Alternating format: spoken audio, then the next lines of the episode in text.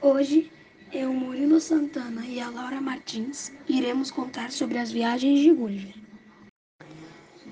Qual foi o destino da primeira viagem de Gulliver? A Lilliput. Qual eram os nomes dos lugares que Gulliver conheceu?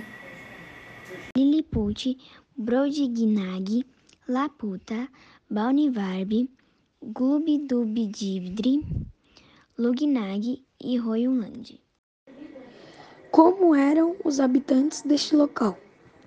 Eram pessoas minúsculas com menos de 6 polegadas de altura, cerca de 15 centímetros. Quais foram os problemas a serem enfrentados? Trata-se do relato das viagens de um médico através de países imaginários. Como Gulliver chegou ao local? Ele foi para Lilliput por causa de uma tempestade em alto mar, ao qual o navio em que era marinheiro naufragou. Mas ele conseguiu sobreviver a esse naufrágio e conseguiu nadar até a praia. A seguir, vamos conferir as perguntas da Laura. Qual foi a viagem mais estranha de Gulliver? Lilliput. Para onde Gulliver foi na quarta viagem dele? País do Ruins.